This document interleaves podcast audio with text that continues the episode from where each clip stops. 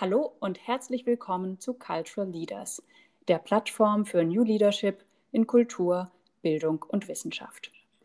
Ich bin Nicola Müllerschön und ich darf heute zwei Gäste begrüßen. Daniela Beaujean, Geschäftsführerin von VNet, dem Verband privater Medien, und Dr. Florian Drücke, dem Vorstandsvorsitzenden des Bundesverbandes Musikindustrie. Toll, dass Sie beide da sind. Herzlich willkommen. Hallo, schön, dass Hallo und vielen Einladung.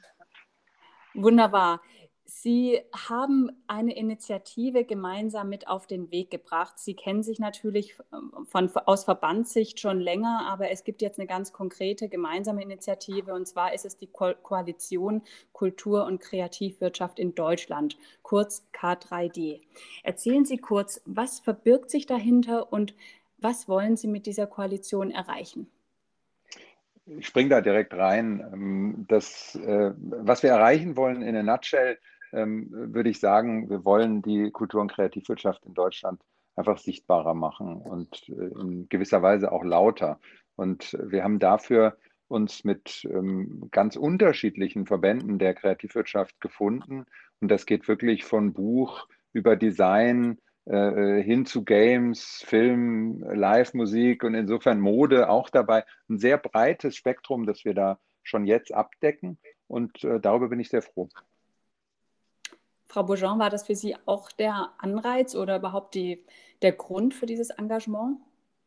Ja, unbedingt. Wir sehen gleichsam die Notwendigkeit, dass sich die Kultur- und Kreativwirtschaft ähm, auch auf Seite der Branche mehr institutionalisiert institutionalisiert.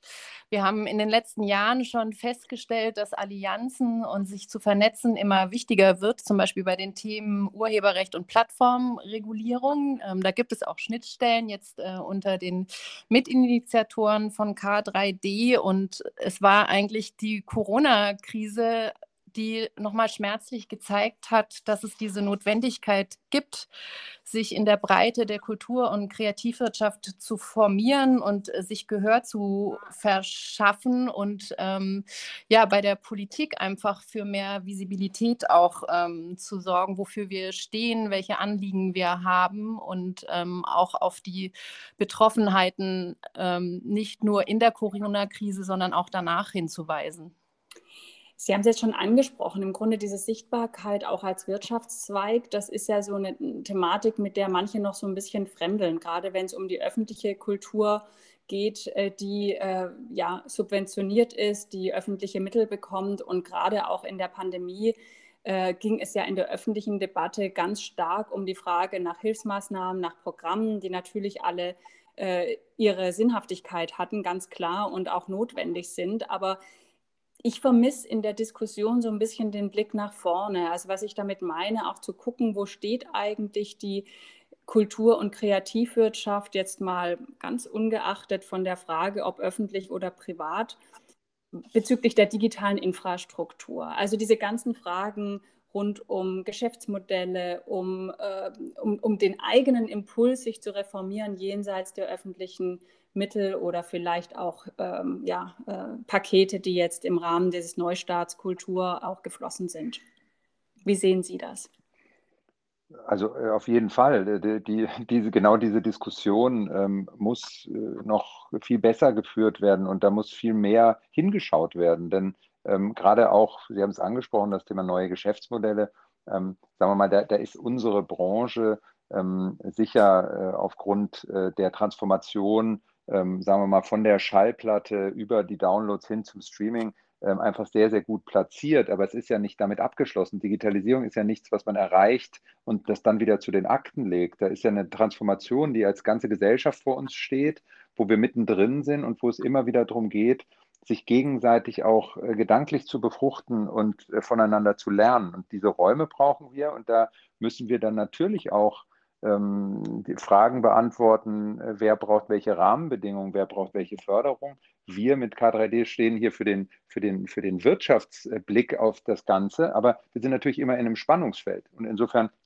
geht es uns da auch wirklich darum, diese Bereiche einfach auch politisch ehrlicher anzuschauen und nicht nur dann einerseits über Kultur zu reden, in Anführungszeichen, und andererseits äh, die tollen Zahlen der Kreativwirtschaft wieder in Sonntagsreden auszupacken.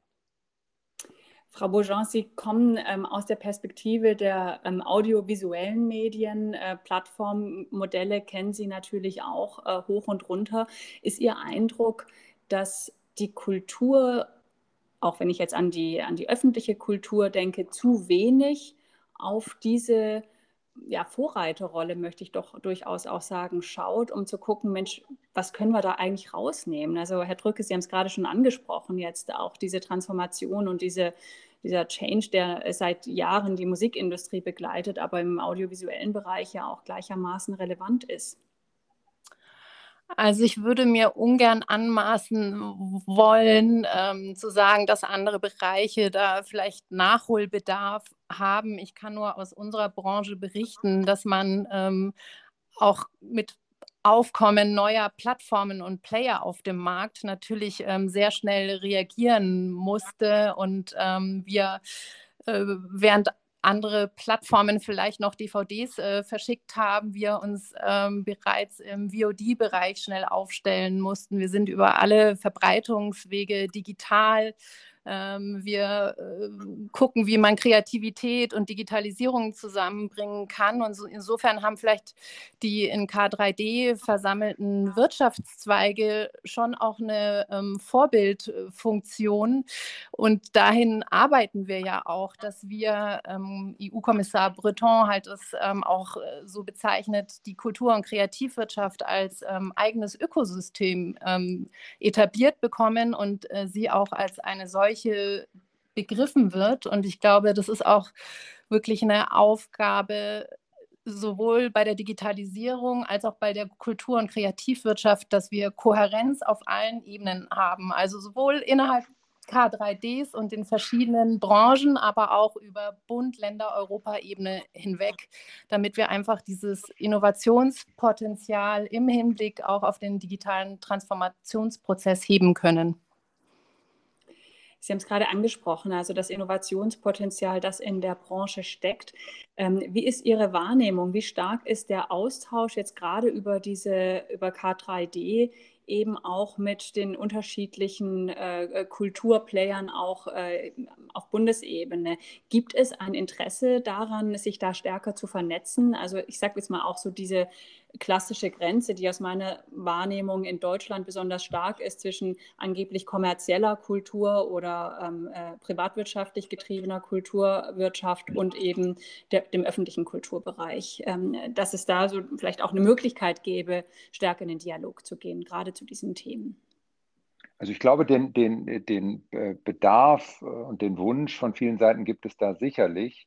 Ähm, ich glaube äh, auch schlicht und ergreifend deshalb, weil uns eint ja einfach so vieles und uns eint ähm, der Wunsch, immer da zu sein, wo äh, die Fans sind, ähm, und zwar analog oder digital, das ist an der Stelle einfach egal. Und uns eint auch diese, dieses äh, partnerschaftliche Herangehen, weil wir sind eine hochpartnerschaftlich geprägte Branche und werden dann so in die verschiedenen Bereiche auseinander differenziert. Nur ich glaube, wir sind jetzt auch noch so frisch dabei, dass es uns erstmal darum gehen muss, ähm, diese, diese verschiedenen Wirtschaftszweige auch zusammenzubringen. Denn schon hier ist der Austausch unheimlich wichtig. Schon hier sind auch die unterschiedlichen Entwicklungsschritte und auch das Bewusstsein ausgeprägt. Und das geht auch ja nicht nur in eine Richtung, sondern auch wir wollen ja dann von den anderen etwas lernen. Und dann kann auch genau dieser Austausch äh, kommen. Ähm, Im Moment stelle ich fest, dass vor allem der, äh, der, die politische Bereitschaft sehr groß ist, sich mit uns zu befassen und ähm, noch genauer hinzuschauen. Und das, ja, das, wir sind ja noch ganz frisch und ganz grün hinter den Ohren. Absolut, das ist ja dann auch ein Thema, das dann entsprechend dann auch von, wie Sie sagen, auch von den Menschen auch getrieben werden muss und einmal auf der politischen Agenda platziert sein muss und dann aber eben auch in den Köpfen derjenigen, die die Institutionen steuern. Und da bin ich eigentlich schon beim nächsten Thema, das mich in meiner Arbeit jeden Tag begleitet, die Frage, wie das Leadership ausgerichtet, ausgerichtet sein muss, um diese Themen voranzutreiben. Also Digitalisierung nicht nur als auf der, auf der Agenda zu haben, sondern wirklich diese Bereitschaft zu haben, digital zu denken und dabei eben auch diese, sagen wir mal, diese äh, äh, Dissonanz oder äh, dieses Entweder-Oder zwischen digital und analog zu überwinden. Das ist doch eine Managementaufgabe. Wo, wo steht die Branche da? Wie ist da Ihre Einschätzung von Ihnen beiden? Würde mich interessieren. Also für den Audio- und audiovisuellen Bereich kann ich sagen, dass wir da vermutlich schon recht weit äh, sind. Ähm, Digitalisierung und Content und Kreativität äh, miteinander zu matchen und ähm, auch ja, zurückkommend auf die Corona-Krise kann man sagen, dass ähm, diese doch nochmal auch ein ganz schönen Schub äh, im, in der Arbeit äh, gebracht hat und auch äh, im Umgang mit Kolleginnen und Kollegen und ähm, ob man nicht auch mal von zu Hause aus dem Wohnzimmer produzieren kann, ähm, wie man anders sich äh, Freiräume schafft, äh, digital Content äh, zu produzieren. Und das war für mich zum Beispiel auch das Motivierendste in den vergangenen Monaten zu sehen, wie die Sender, wenn ich jetzt für den Bereich sprechen darf, ähm, trotz der Umstände, trotz Lockdowns es geschafft haben, wirklich nach wie vor 24 Stunden zu senden und ähm, ja, spontan zu reagieren, was durch die Digitalisierung ermöglicht worden ist, äh, plötzlich doch ähm, Shows zu produzieren, Live-Content zu produzieren, eine Bühne für Künstlerinnen und Künstler zu bieten. Und ähm, das ist, glaube ich, ähm, jetzt das, wovon man gar nicht mehr los loskommt, sondern auf dem Weg auch weitermachen kann. Auf jeden Fall, also da, da schließe ich mich gleich an. Ähm, äh, ich, ich glaube, die, die, das, das, das befeuert auch das Bewusstsein. Die, die Krise, die Corona-Krise befeuert das, dieses Bewusstsein nochmal.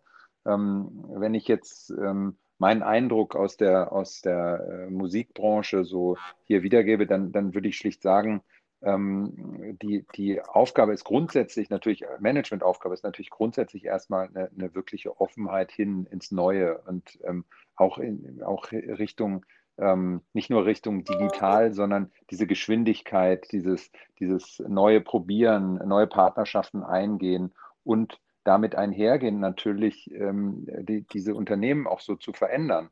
Und das heißt aber eben nicht, dass man irgendwo einen Schalter findet, äh, wo man auf digital umstellt, sondern das ist eine Transformation, die auch weitestgehend analog dann stattfindet, weil es um Menschen geht, weil es um MitarbeiterInnen geht und weil wir da ja dann noch zusätzlich die Herausforderung bei uns als Branche äh, hatten und haben, dass wir ja ein nach wie vor auch analoges Produkt anbieten. Ähm, die, die, die Schallplatten sind im ersten Halbjahr des Jahres die Schallplattenverkäufe um 50 Prozent gewachsen. Das heißt, das muss ja bedient werden und zwar nicht nur durch analoge Presswerke, sondern auch durch Menschen, die, die Lust haben, analoges zu gestalten. Und ganz umgekehrt haben sich die Berufsbilder komplett verändert und viele Leute wären komplett verwirrt zu sehen, wie viele IT-Fachleute mittlerweile in Schallplattenfirmen in Anführungszeichen arbeiten. Das heißt also, diese Transformation auch im Management hochzuhalten, das ist, glaube ich, eine, eine, sehr große Aufgabe, die aber mit sehr viel Spaß und Freude verbunden sein kann, wenn man das wirklich so begreift.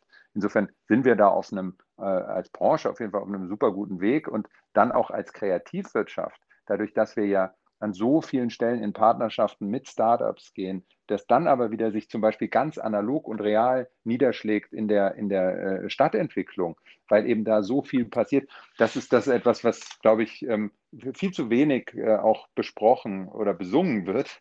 Und insofern äh, haben wir da, glaube ich, noch einiges vor uns. Ja, und oder vielleicht auch eben dann noch aus der anderen Perspektive, also dass durchaus auch die geförderte Kultur sich das mal genauer anschauen sollte. Und es geht gar nicht darum zu, zu sagen, wer es jetzt äh, besser oder schlechter macht, sondern einfach eher ein gemeinsames Verständnis darüber zu entwickeln, äh, was die Themen sind, die einen da auch vereinen. Und das ist, glaube ich, jenseits der Frage, ob gefördert oder nicht.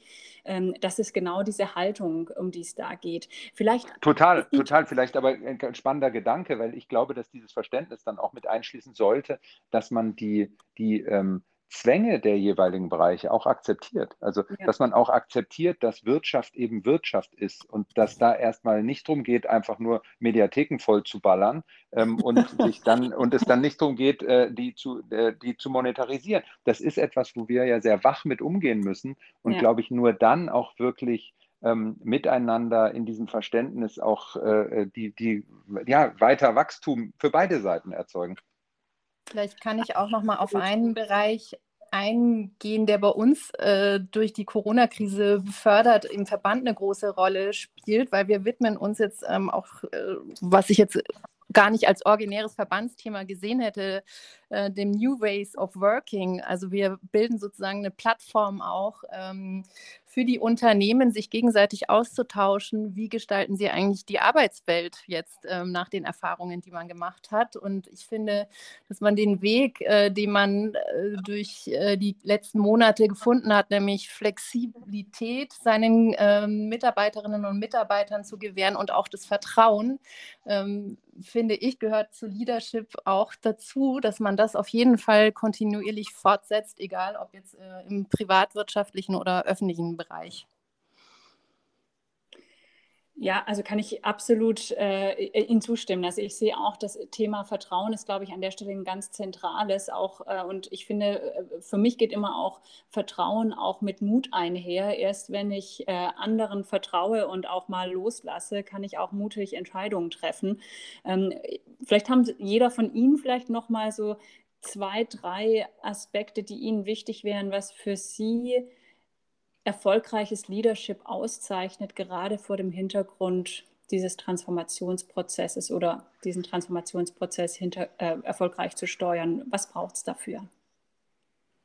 Das, was Sie gerade betont haben, das Vertrauen in seine Kolleginnen und Kollegen, ähm, die Freiräume zu schaffen, sich zu entfalten, sich darauf zu verlassen, ähm, dass äh, ich sage jetzt mal, platt die Arbeit gemacht wird. Und ähm, das merkt man auch dann in der Rückkopplung, dass äh, wenn das funktioniert und man dieses Vertrauen proaktiv setzt, ähm, man genauso das Vertrauen zurückbekommt. Äh, und das ist für mich eines der schönsten Learning-Effekte, ähm, dass das funktioniert. Ähm, auch wenn Aspekte wie Socializing dabei nicht vergessen werden dürfen. Ähm, teilweise habe ich in den letzten Monaten meine Kolleginnen und Kollegen äh, virtuell öfter gesehen als äh, in Präsenz.